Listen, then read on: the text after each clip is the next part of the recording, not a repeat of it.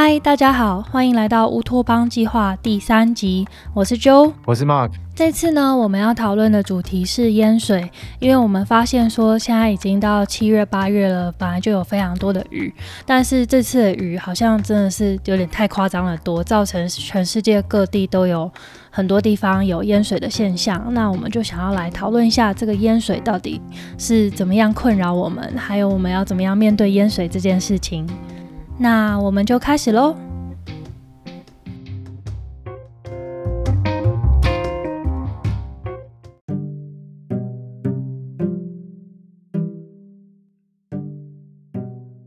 说到水灾，就是现在我们看到真的很多地方，全世界陆陆续续都有这种下暴雨的状况，然后产生灾情。对，所以我们这一次就首先是收集了一些世界各地近期可能是今年度二零二一年有产生水灾的地方，他们的状态是什么？嗯，然后接下来我们第二个环节会去讲到说。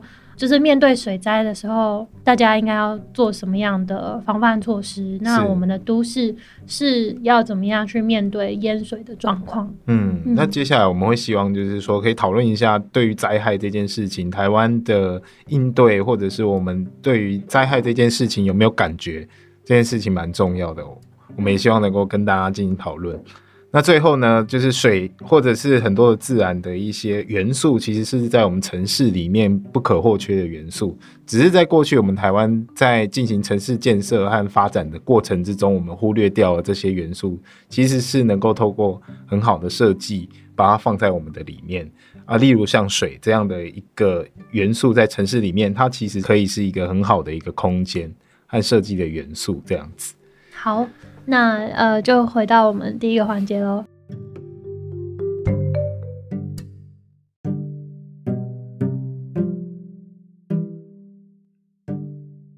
好，首先是世界各地水灾的状况。嗯，那我们第一个关注的就是日本热海，它也是呃，我注意到，哎，今年亚热带地区或者亚洲地区开始有强降雨，然后有非常多的灾情出现。第一个好像时间序也是比较前面的，就是日本热海土石流的事件。这个发生的时间是在二零二一年的七月三号，那也就是上个月而已。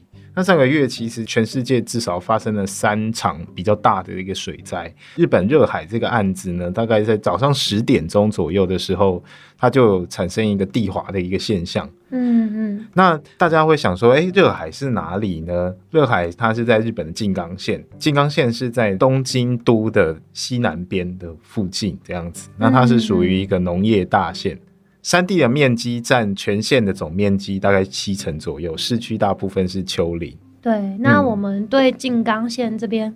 平常接受到的资讯可能就是诶，它的农产品啊，比如说茶叶，嗯，跟柑橘类的东西。我们的一些茶饮料上面也会特别去有啊，静冈茶园，对对，静冈茶园这样子。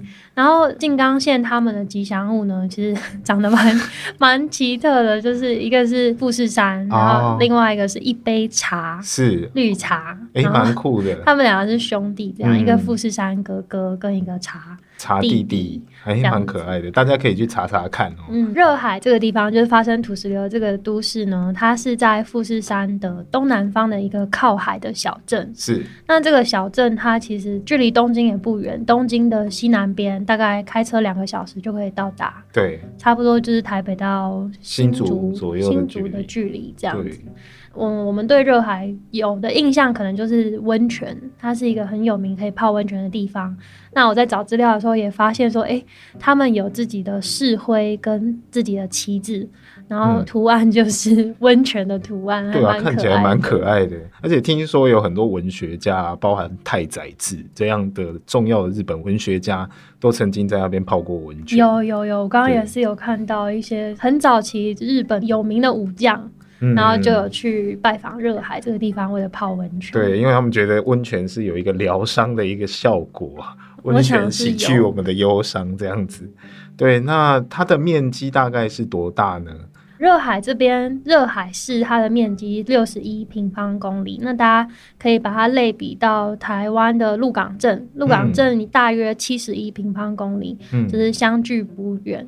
对。但是它的人口状况，热海市的人口是鹿港镇的三分之一，哦，就是只有三分之一对。鹿港镇人口大概八万八万将近将近要九万嘛。对，但是热海市的话，它人口是三万三，对三万三千多，就是我们可以想象热海的那个热闹程度，它是跟鹿港镇一样大的地方，可是它嗯。的人口的数量是鹿鹿港镇的三分之一。这个有点像是鹿港小镇的那个地方这样子。嗯，我们看到它土石流的消息的时候，在找资料的时候，就想要去理解说，这个土石流现象到底是是合理的吗？是正常的吗？它到底是下了多少的雨啊，嗯才会造成这个事件？所以有收集到一些资料。那我们现在对静冈县热海是有一个基础的认识了。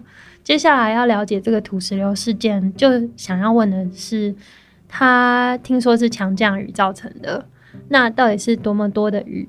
这个降雨量基本上就是把两个月的雨三天一次下完，然后这一次的强降雨啊，创了四十年以来观测的新高。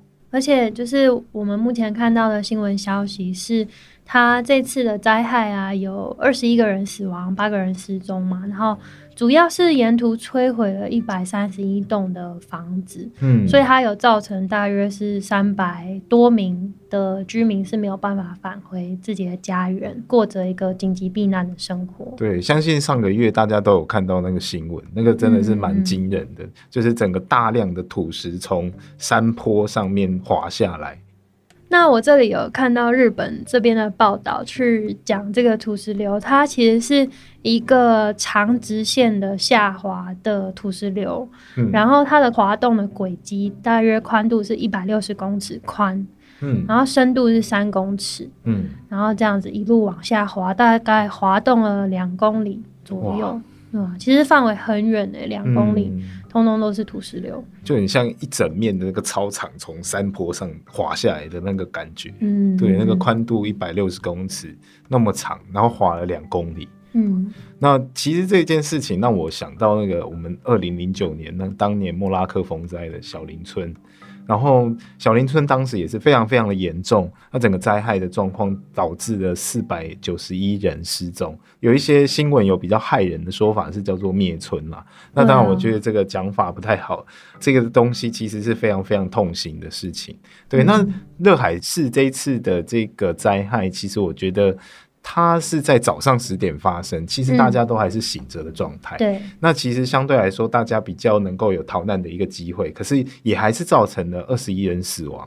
那我觉得这次的灾害真的是让我们必须要很认真的来面对这个强降雨、极端气候的状况。不过这样一相比的话，就是假设小林村总共就是有将近五百人的下落不明嘛。对，是，那这一次日本热海市这边是二十一个人死亡跟嗯八个人失踪，其实这个数字的那个差距是很大很大的。对对对对那小林村发生的年份是二零零九年，到嗯现在已经二零二一年了。我想整个世界在面对这些嗯自然灾害上，整个警戒的强度是有越来越高。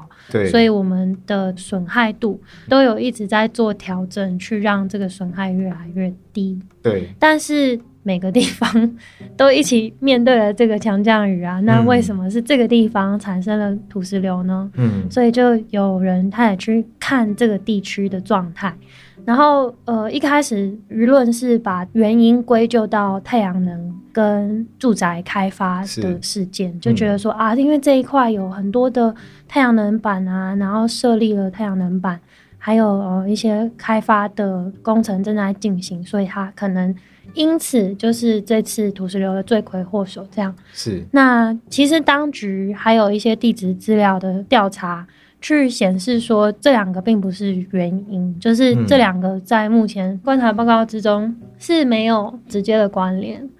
但这个舆论还是有造成日本当局回过头再仔细的重新看过它的一些太阳能板的设置法规，然后还有设备的选址的一些规范，嗯所以民众的担心或者民众的疑虑是有推动政策的改变。是。那在当局回过头检讨太阳能设置法规的同时呢，因为日本的民意也相当的担心这件事情。据报道啊，日本有一半以上的县，还有二十九个县市。忧心有土石流的状况，然后二十八个县市担心这个设置太阳能板会破坏景观。然后二十三个县市认为这个设置太阳能板会破坏环境。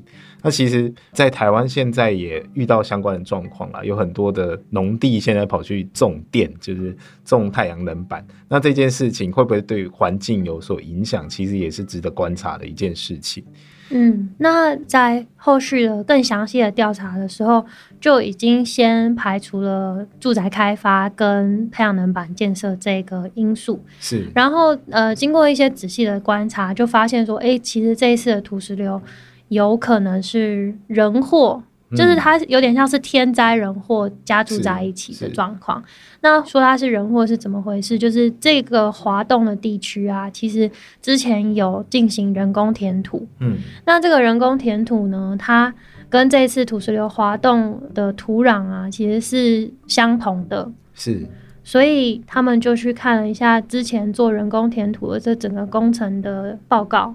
嗯，就是觉得当时这个工程应该是有一些问题，因为人工填土的这一种措施本身不是问题，就是并不是说人工填土就是错的，而是说你如果当时的工程如果没有做好一些排水的措施啊，然后还有你可能倾倒的土壤量，或是土壤的土质，或是它里面所含的成分是。不够精准的话呢，那都会可能造成后续的灾难。是，那他们去调查的时候，就发现这一次做人工填土的这个公司啊，最主要是它倾倒的量比之前他申报的那个计划书是不一样的。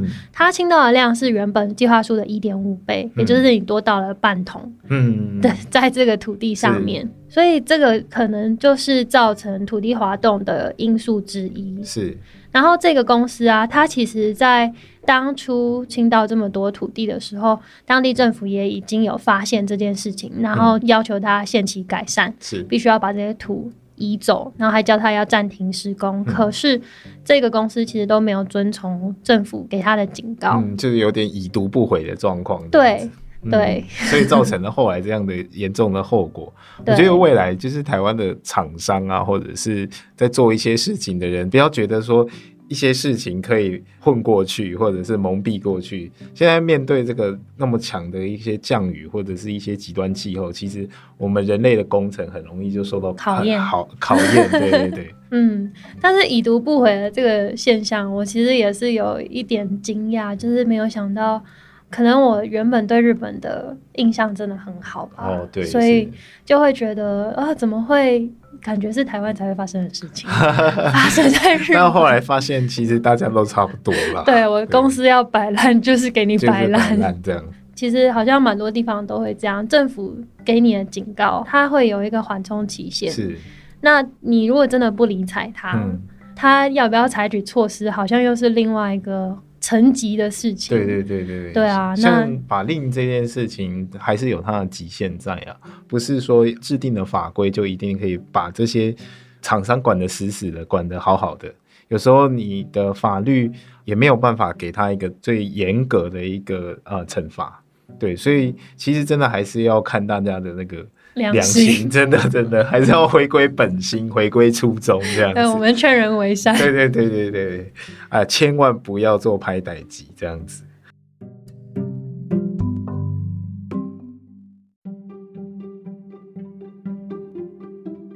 好，那除了在日本之外啊，这一次其实在西欧啊，在过了一个礼拜之后，也发生了一个很大的洪水。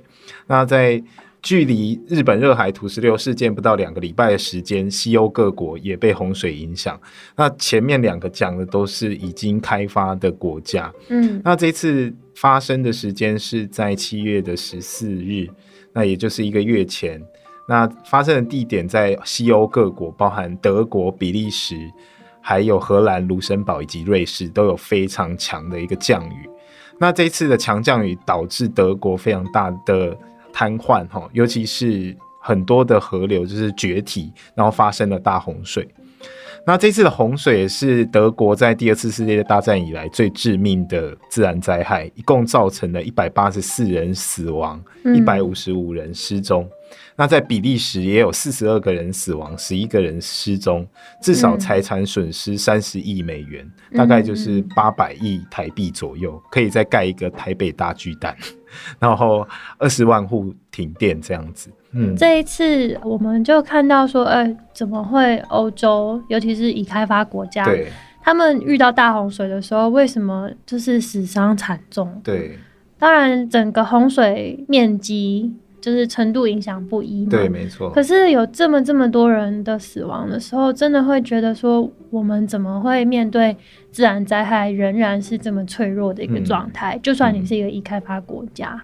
嗯，对，那我读了一些报道的时候，他们也有去询问这样的疑惑，就是说死亡的数字为什么会这么高？嗯，那主要我看到了几个讨论层面是有说到，其实这几个国家他们。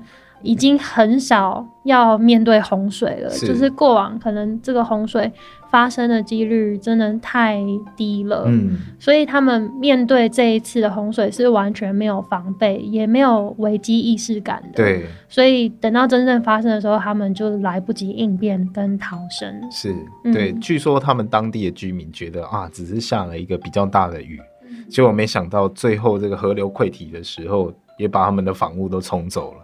那这次的强降雨主要是在德国的西部，它的雨量非常的集中，所以导致说它成为了二次大战以来最强的一次天然灾害之一。嗯嗯嗯。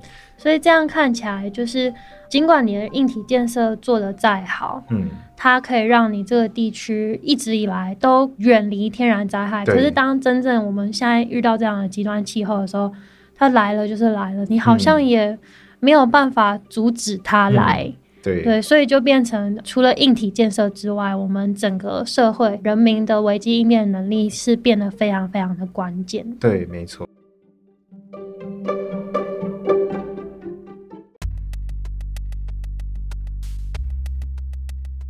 嗯，除了这些已开发国家之外啊。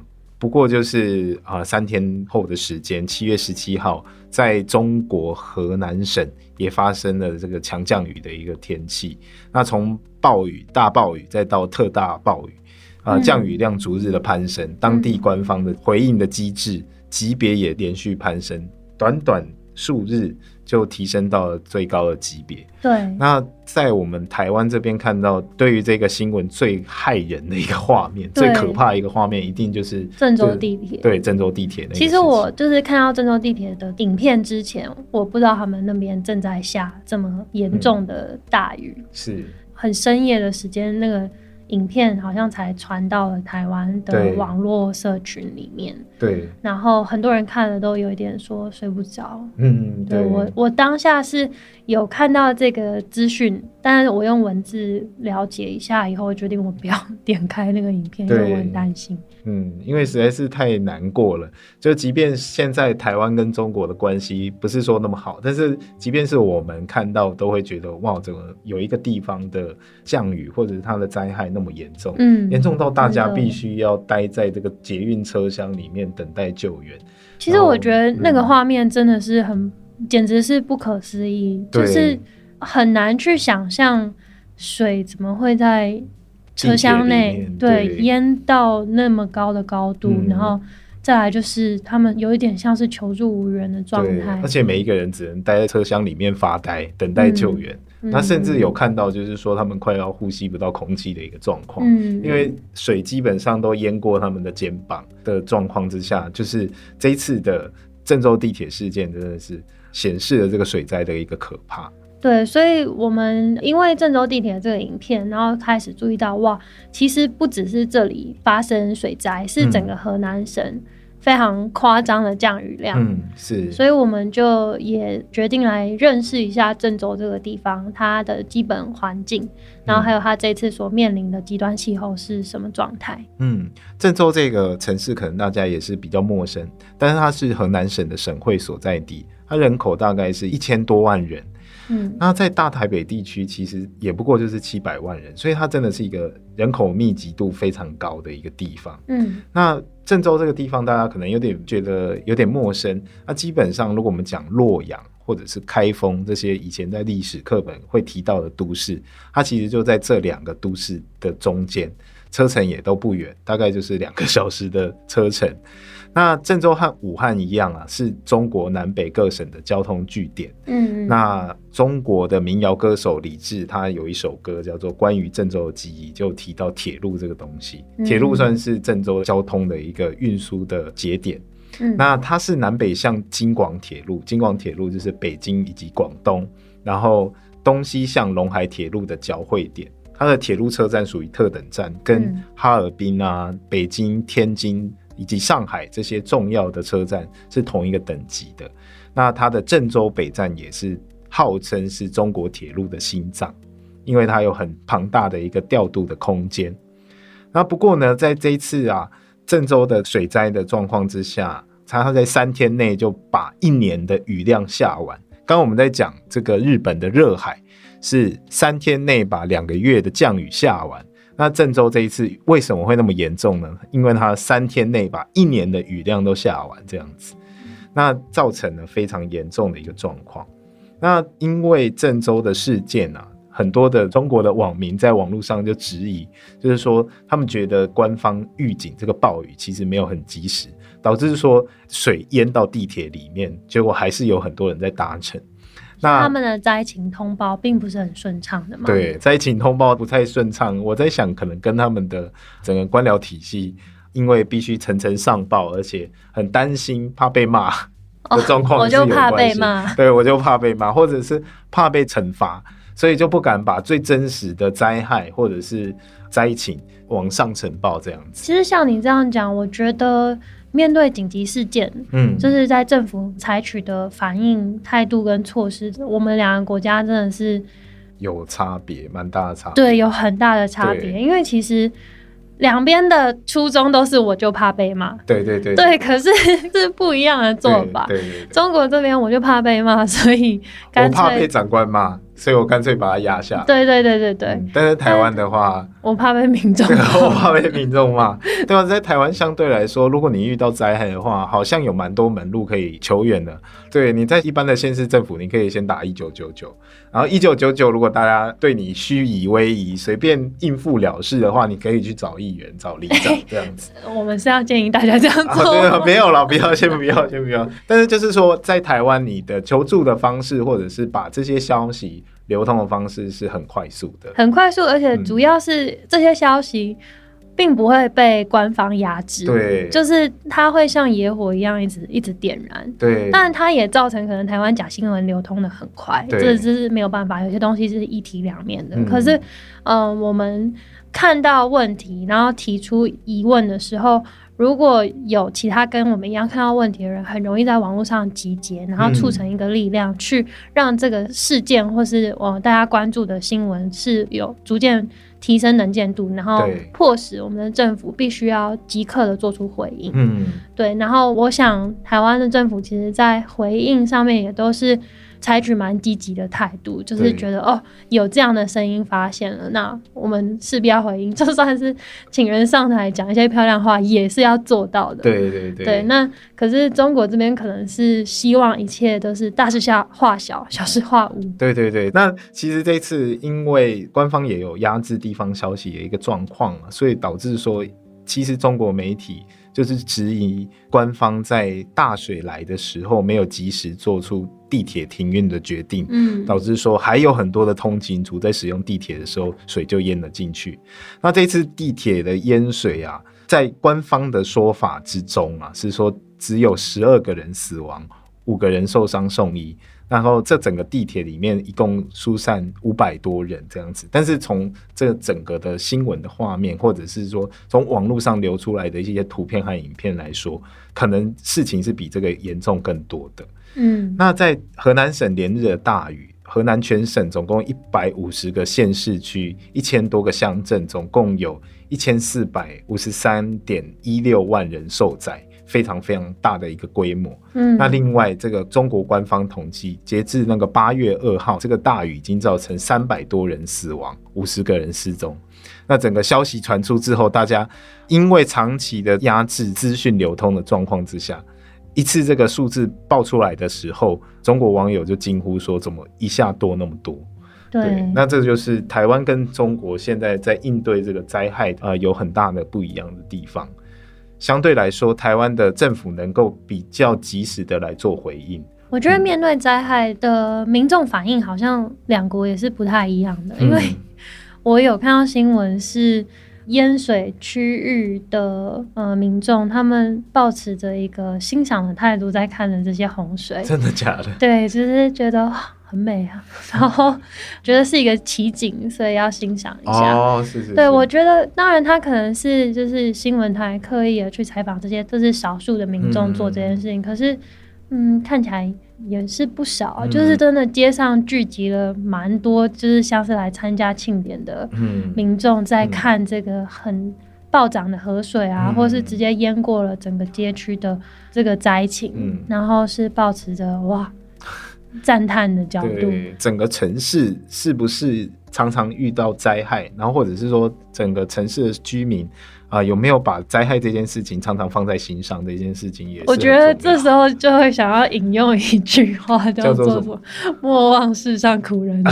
莫忘世哦，你要苦民所苦。对对对。跟你要有同理心的去看待这件事，就是尽管我觉得以客观的角度来说，这样的情景确实是百年一见，确实是奇景。是。但是。在那个情境当下，你保持的那个态度，嗯，也许就不要太张扬了，嗯，对，不要呼朋引伴的，就哎，快来看哦，对对对，把它当做是一个观光的一个状态，这样超奇怪的，嗯，对。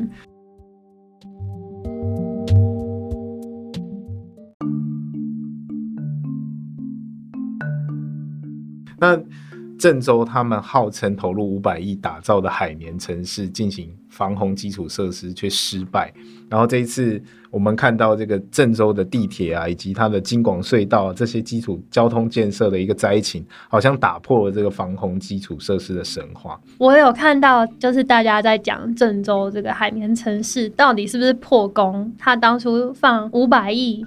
我也不知道是台币还是 人民币，反正他砸了很多钱在整治他们的整个都市空间，然后打着海绵城市的招牌，结果因为这一次的强降雨，是不是整个就等于是钱丢到水里？嗯，那我会觉得其实这个说法有一点不公允。我想要稍微平反一下，嗯，因为其实我觉得海绵城市本来就不是设计来面对极端气候的，就是是。简单说海绵城市的概念，它是为了处理整个都市的径流，嗯，那都市的径流是什么？径流是水落到地上，因为它没有办法被土地吸收，然后就汇聚而成的一个水流，它可大可小，就看你降雨的状况嘛。是，我们会去讨论海绵城市，是因为都会区是一个高度水泥化的地方，对，那。过往，如果你是一个自然环境的话，径流不是问题啊，因为其实自然的水循环就是水落到地上，它可能会成为径流，然后流到某个地方进入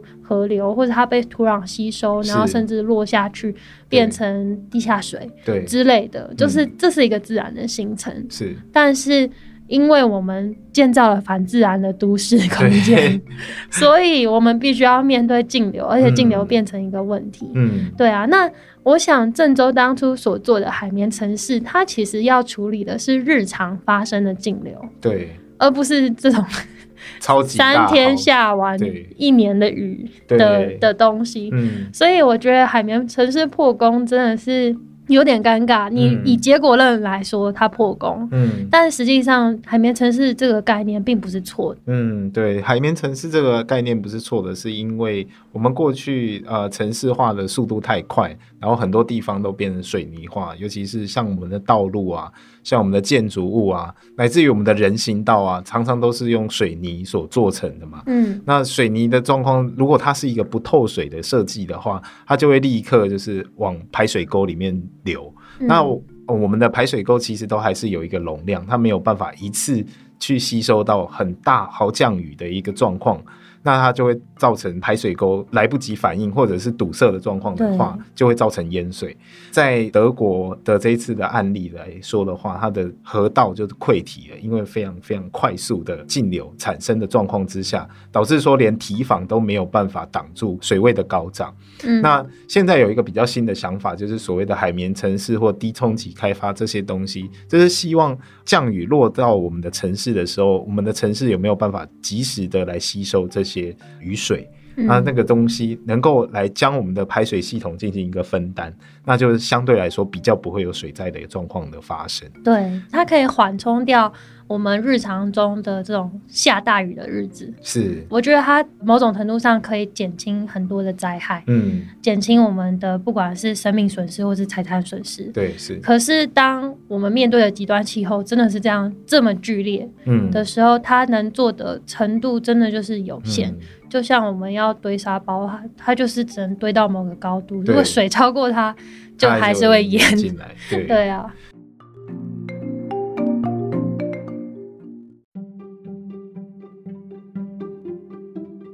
对，所以除了硬体设施的整治之外，其实很重要的还是我们整个社会里面对于灾害的应变能力要很好。对，嗯就是如果我们一直依赖着政府进行建设，然后嗯替所有人防灾的话，我觉得保持这样的心态，我们可能在接下来要面对的这个气候中，我们走不远。对，没错，就是很像这一次的中国的状况。无论如何，就是不管它是不是豆腐渣工程，它都是有投入经费去做硬体建设。嗯可是如果你只靠政府，想要觉得政府可以帮你 cover 所有事情的话，这是远远是来不及的。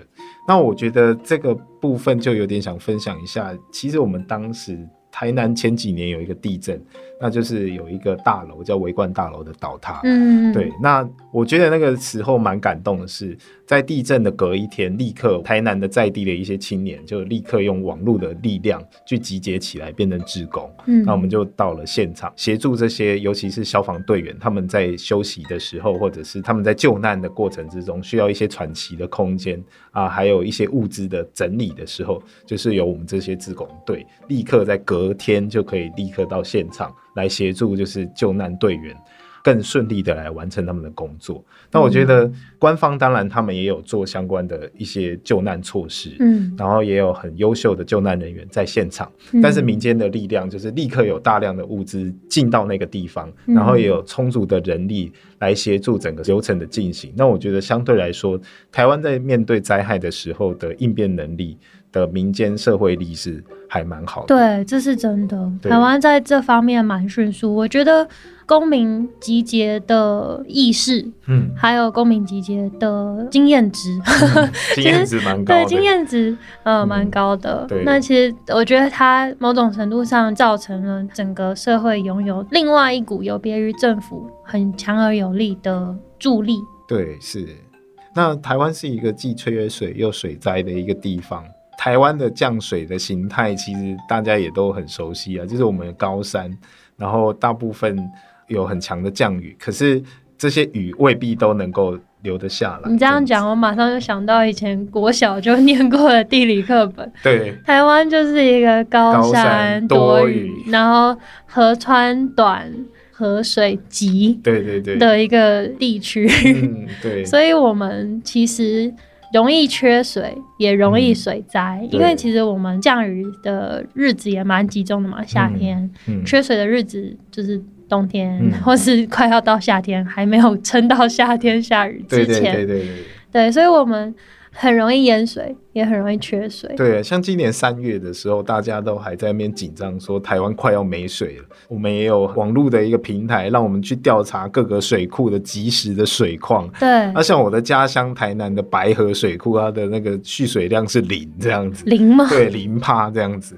那一度就是增文水库啊，这些很大型的南部的水库，其实它的蓄水量都已经降到快要二十趴，嗯甚至是更下面了。在今年三月的时候，我们还在烦恼旱灾的事情，可是在今年八月的时候，就立刻来了好大雨，然后像啊、呃南部的这这两周的新闻又出现淹水新闻。对对对，对，像南部的地方就淹水，所以这个东西是非常现实的一件事情，就是嗯缺水的时候会影响我们的经济活动，然后可是淹水的时候是会有很大的灾害，这样影响民生。对，那水这件事情，呃，其实它只会带来灾害吗？其实这个东西，我觉得我们也可以打一个问号，重新去思考。对，因为嗯就是我们收集到这些各国的灾情的时候，我们已经有发现，极端气候是真的离我们很近，或是是我们就处在极端气候之中了。嗯，那水它所造成的灾害，在各国其实程度真的是有高有低。嗯，然后有些地方它所受到波及的区域是很广泛的，嗯。可是它的灾情并不是很重。嗯，那有些地方其实明明可能跟世界各地相比，它所受到的极端气候程度不是那么可观，嗯。可是它承受灾害的能力非常低，它所嗯。受到的冲击很大。是。就不管是人的伤亡或者是财物的损失，是，所以其实我觉得“灾害”这个词是人的角度去看待自然环境，是，才会说它是一个灾害。嗯因为其实它可以是一个自然万物理所当然的事件，嗯，它可以是很中性的。是，但是我们用灾害来形容它，是因为人受到了经济跟生命财产的损伤。是，那所以，如果我们要跟这些自然现象和平共处的话，是开始要寻求一些生存之道。对。像我们现在就有一个概念叫做韧性城市，就是希望整个社会的力量面对灾害的时候有保持韧性，不是说不淹水，而是说不怕水淹。这个是一个最近这几年在水利工程或者是都市规划界非常有名的话，不是不怕淹水，而是不怕水淹。对啊，因为其实台湾水灾年年都有嘛。嗯，那水灾发生以后，就会有政治人物说我们要治水，对要治水、治水、治水，我们要治水，每年都有听到我对，们要治然后水。有很多的预算这样子，对，可是台湾好自古以来 都在治水。对对对对，那到底是要治到什么程度？其实治水也是另外一个很很大的课题啦，我们之后嗯可以来聊。但是主要是说，我们真的要继续治水吗？嗯，就是用原本的方式去，可能是河川整治，嗯。就是我们想到的治水，可能是去影响我们外在的自然环境，嗯。再去整顿它，再去做什么什么，让我们的都会环境不再受到干扰。嗯。但我觉得到现在这个气候，它反馈我们的现象就是不要想了，嗯就是这条路不会通的。对对对对对，像在那个台北大学的啊、呃廖桂贤教授里面的，他有写过一篇文章，他有提到说，全台湾其实有很多的河川，包含深山，甚至是蓝屿的野溪，都已经几乎被全面的整治，可是水还是照样淹，灾难还是照样发生。嗯那大家都觉得说，啊，会淹水是因为整治的还不够彻底，但是其实并不是这样。嗯。嗯。对啊，我这里有看到说，就是日本的前河川局的局长，一个叫竹村公太郎的先生呢，他很妙啊，他他在一个国际研讨会上就讲了一句话说，嗯。其实堤防就是竹那个河堤提防是没有用的，嗯，但是呢，我是因为已经退休了才敢这样子讲，可能在很多的公部门都有这个困境。对对对对，就是你所处在的这个职务上面，你的嗯。任务就是要做这件事。对对对，但其实你经过了多方的研究，或是时间的演替，你已经嗯。发现做这件事情的意义可能有限。对，像这个竹村公太郎先生，他可能盖了一辈子的提防，退休之后才说他觉得其实提防没什么用，该下雨、该淹水、该溃堤的时候，好像都还是会遇到这件事情。而且他这样讲，就让我想到，其实台湾也很多很多的堤防。嗯我以前就是因为长期住在台湾的环境，我没有意识到这件事。嗯可是离开台湾去外面又另外常住了一段时间，我才发现哦，原来河岸的风貌是可以很多样的。对，但台湾主要就是堤防。嗯，然后后来又看到那个日本的动漫，有一个叫《晋级的巨人》。晋级的巨人，对，《晋级的巨人》它那个主要的故事脉络就是。他们那个世界有巨人，然后是会吃一般正常人的，嗯。所以他们筑了很高的墙，嗯。想要抵挡这些巨人。嗯。可是这个状况就是，当他们的墙内也出现巨人的时候，里面的人就走投无路。对，对，所以我觉得我们面对、极端气候，对，或是面嗯。对水的态度，其实也可能有点可以类比。对，需要改变。我们不是盖起了高高的堤防，就觉得水不会淹到我家。对啊，它不是一个三百六十度无死角的防护罩的概念。所以我们现在已经发现，就是有这么多的案例告诉我们说，堤防挡不住水，嗯，或是也不是说挡不住水，堤防挡不住这么大的水。对。那我们难道要一直往上盖吗？这样子应该是要开始想。跟水和平共处的。其他方案，像在国外现在也有一些的房子，他们的设计会希望能够让它是淹水的时候可以浮起来。对对，然后或者是就是说，它一楼的地方就不放重要的财物，那基本上都是二三楼是主要的居住地区，那一楼的地方它就是在比较极端的降雨的情况之下，干脆就让它水能够进去。呃，水会淹进来，也是我们当初让水走投无路，所以 我们其实占用了水原本使用的空。对台湾啊，过去在经济发展非常快速的时候，其实也把都市里面很多的河川直接把它变成水沟啊。我的家乡台南就有一条溪叫做德庆溪，它就是城市里面非常非常隐晦的一条水道，有很多文史工作者也非常喜欢去调查它的河道的行踪。那它就是大概在民国八十几年左右的时候，它是被湘涵化。原本是在地面上流动的一条水路，然后后来被盖起来，变成人就是找不到它的一个水沟这样子。那其实我们做这样的措施，我们把水排除在我们的城市之外的时候，它当然就是在极端降雨的情况之下，它会生气，它会它会想要反抗，自然是会想要反抗的这样子。这点也蛮奇妙的，因为其实就是听我家长辈老一辈讲，其实他们也以前曾经都是常常去河流、去溪流玩的。嗯，就是尽管他们也说，就是当时年年都会有小朋友在里面溺死。嗯，但他们还是去啊，就是回来顶多被打一顿，但是还是去嘛。嗯，但是不知道什么时候，就是我发现台湾的世代差异，那个生活体验的差异，真的是非常的悬殊。是。对，那我们这一辈说有没有去河流玩过的经验，真的没有几个人有。对，可能早期的时候还有，后来真的是越来越少。嗯，然后大家对水所抱持的态度，真的是有一点惧怕的状态。嗯，一来你可能担心水质的状况，嗯，然后再来就是大家对水的熟悉度很低。嗯，主要是我们的。灾事感，我觉得算高。嗯，台湾人对于灾害是几乎三天两头就会遇到灾害吧？有，我觉得也不是，我们是有一个灾害恐慌症。啊，我们是恐慌症，因为我们灾害其实没有天天来，嗯，但是就是大家会时时刻刻的警告自己说这里很危险，那里很危险，全部都很危险，最好隔开。嗯。的状态。哦，好，我要在这里在节目上抱怨一下，嗯，这是一个我印象非常深刻的案例，嗯，它让我印象深刻的原因就是台湾人跟水所抱持的态度，跟我以前所待的那个波特兰的这个地方面对水的态度真的是完全不一样的，因为平平都有河流，北北都 对北北都最老，嘿，但是就是。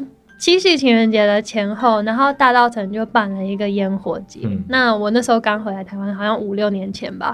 那我就很兴奋啊，因为大稻城是一个我觉得很有感觉的地方，它营造出一个很好的历史的感觉。对它，它它展现出那个地方是很有历史脉络跟氛围的。是，然后我也很喜欢它的水，我曾经去它的河岸走一走，所以我很高兴。就是哇，他要在自己的河滨举办演唱活动，而且还邀请好像是伍佰跟陈升去演唱。对啊，而且免费的啊。然后我想说，天哪，这个活动我简直梦寐以求，因为它会让我觉得，就是我以前在波特兰的那边生活，我们也是会在河岸举办这种音乐节啊，然后大家去那边野餐。什么什么的，我很兴奋，然后我一个人就去了。嗯，结果去到现场的时候，我真的是错愕。嗯，我错愕的原因是我看到的景象就是哇，大家在河岸啊，很很快乐，有音乐活动，有摊贩，人潮很多啊。嗯，但是最可怕的就是他拿了那个黄色的封锁线，然后直接把现场直接把那个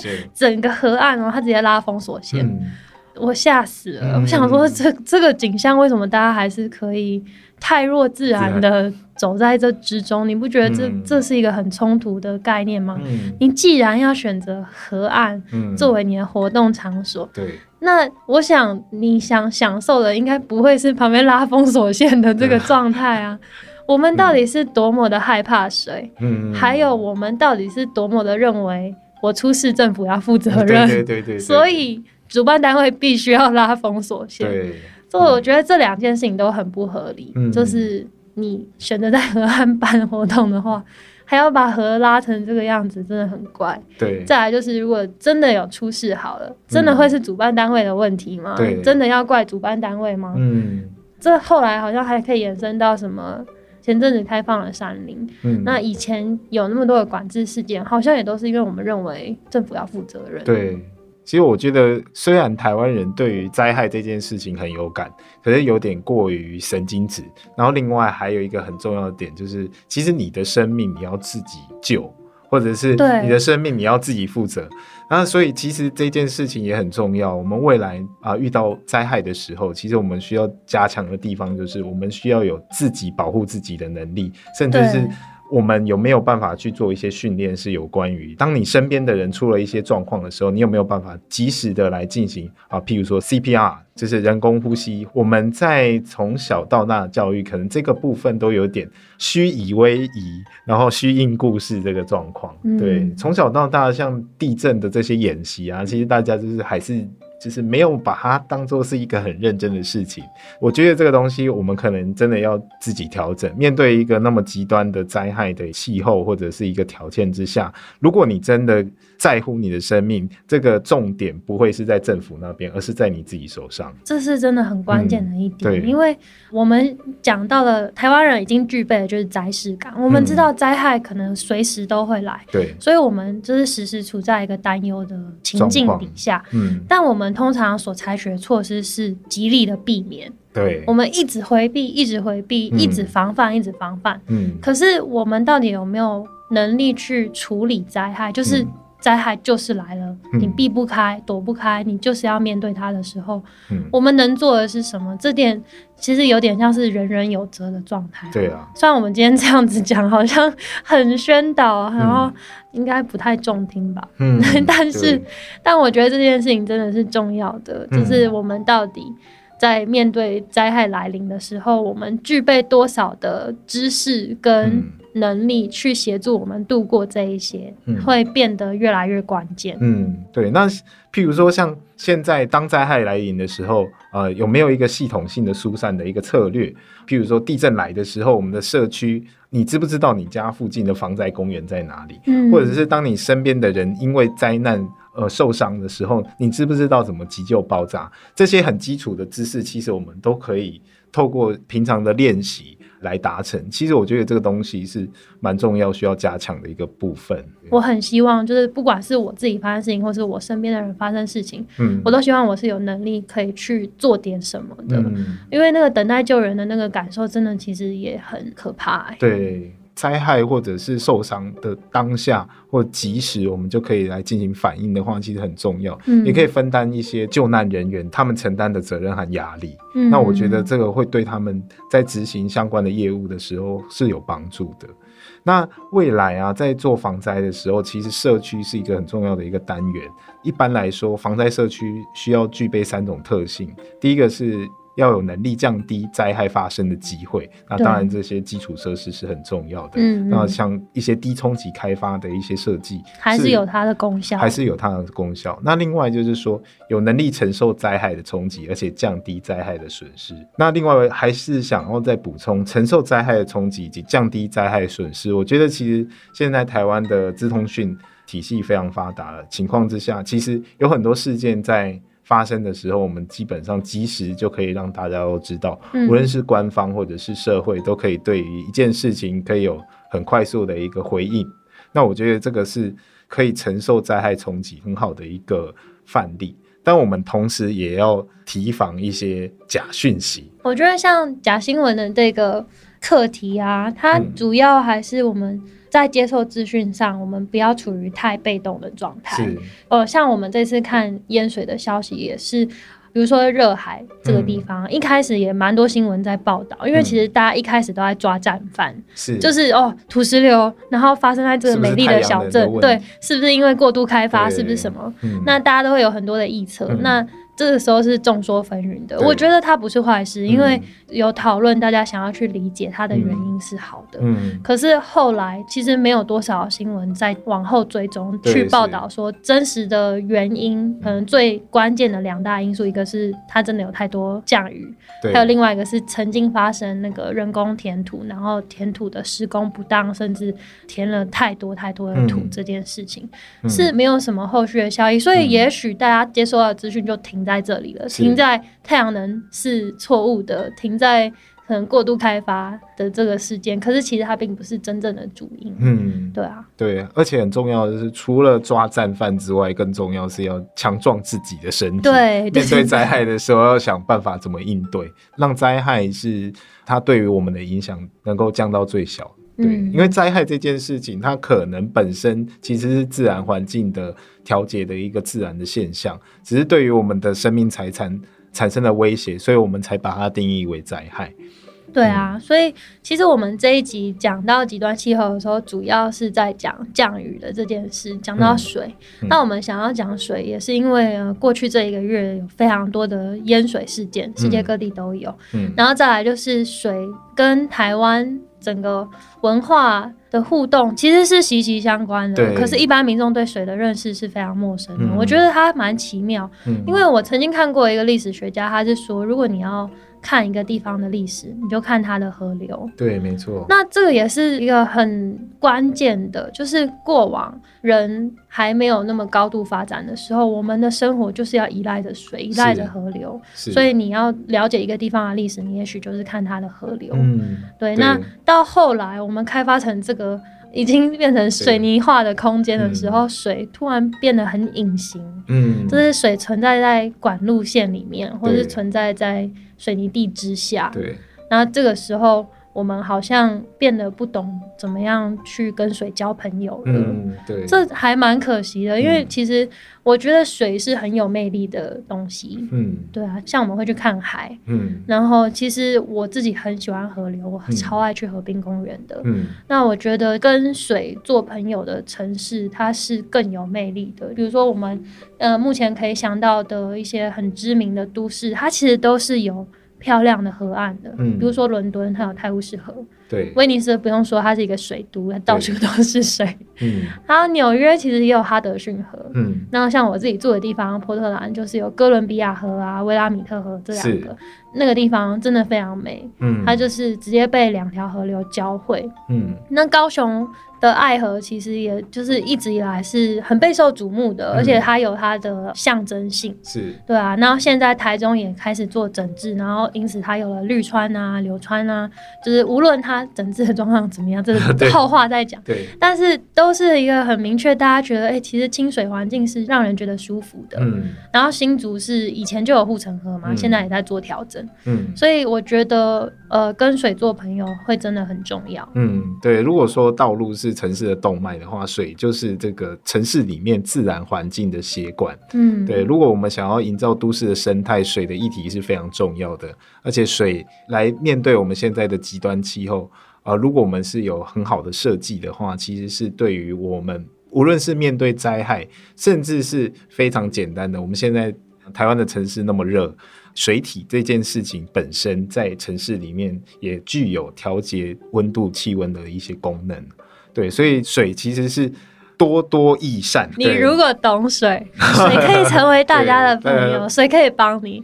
那我们今天的分享差不多就到这边，希望大家今天听过这一集以后，就是对水的态度或者感受会有一些改变。嗯，然后未来呃面对极端气候的时候，我们可以开始主动的去寻找一些资讯，去增强自己的应变能力。嗯，是。那今天这一集就到这边了，拜拜，